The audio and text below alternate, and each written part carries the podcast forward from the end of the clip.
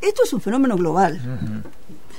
Eh, Marx, en sus primeros escritos, llamaba esto capital ficticio, porque claro, desde una perspectiva eh, donde vos ceñís la generación de riqueza a la actividad productiva, e, en la economía financializada no hay generación de nueva riqueza, lo que hay es burbujas inmobiliarias, por ejemplo, precios de un inmueble que va aumentando, va bajando, eso permite eh, la acumulación de grandes riquezas por diferencial de precios entre los que pueden intervenir. Claro, sector, o sea, aquellos que ya tienen riquezas y que van a incrementarla con eso. Bueno, eh, entiendo, a ver, el presupuesto es una estimación, ¿no? Que, y da algunas cifras con respecto a esto, proyecciones que uno cuando las lee dice, pero ¿y cómo? Ah. Eh, ¿De dónde sacan? ¿Cómo llegan estas conclusiones de proyecciones para el año que viene cuando uno ni siquiera sabe lo que va a pasar en un par de días, ¿no? Con tanta eh, volatilidad o, con tantas variaciones económicas. Yo te diría que hay, ah, no sé, me da la impresión de que hay dos, dos formas de, de trabajar. Una que, que, me parece que es lo que antiguamente se decía en los 90, los, el análisis bolsero, refiriéndose a las bolsas, que son esos economistas, eh, entre comillas, o comentaristas económicos que tienen mucha data extraoficial o por relaciones de que lo que va a subir no va a subir.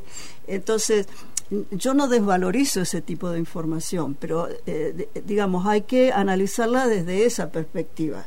Y esa información deviene mucho de eh, el poder, la comunicación es poder, es decir, quien tiene el dato te pasa sobre el dólar o te pasa el dato. buen negocio. claro.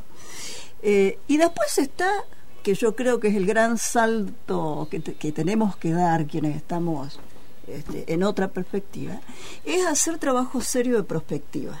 Trabajo serio de prospectiva es decir, si yo analizo las tendencias del pasado, las proyectos hacia el futuro, pero además logro contemplar los cambios, ahí sí puedo ver qué es lo que puede venir. Esto se hace mucho, la prospectiva se hace mucho a nivel de ciencia y técnica en donde vos podés, podés anticipar que en 50 años va a haber un microchip que haga tal cosa, o podés anticipar si en 30 años va a haber una clonación de células que permita la creación de un cerebro. Eh, eh, eso, lejos de ser una adivinanza, no es una timba, eso eh, requiere de un gran conocimiento. Pero además es una tarea social. Eso tenemos que hacerlo los del sistema científico, tecnológico, lo tenemos que hacer interdisciplinariamente entonces, lo que quiero decir es, en el presupuesto probablemente se filtra la financiarización de la economía, ¿por qué? Bueno, por los pagos de el interés de la deuda, por lo que va a ser el rescate de las LEVAX, por las proyecciones sobre tasa de inflación o tasa de interés. Y, una de las características, me parece, de, de, de las economías más financiarizadas es que desplazan el eje a las variables financieras. Entonces, ¿por qué eh, plantear que la inflación es el principal problema? Porque eh, la, la, inflación en última instancia lo que está mostrando es una disputa entre el poder de compra y el, poder monopólico de quienes establecen los precios.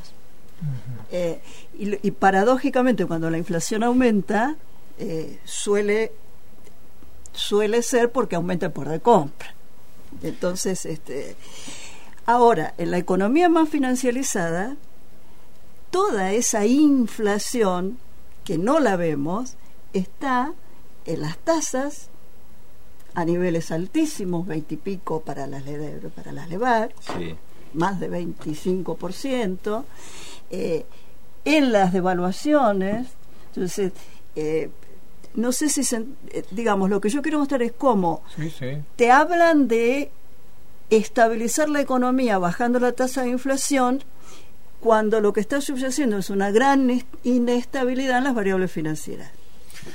Vamos a ir a la, a la pausa y seguimos hablando. Te dejo dos o tres cositas preocupante por cierto. Uno tiene que ver el gobierno en las últimas horas, o representante del gobierno, eh, han desestimado la posibilidad de una reforma laboral a la brasileña aquí en el país.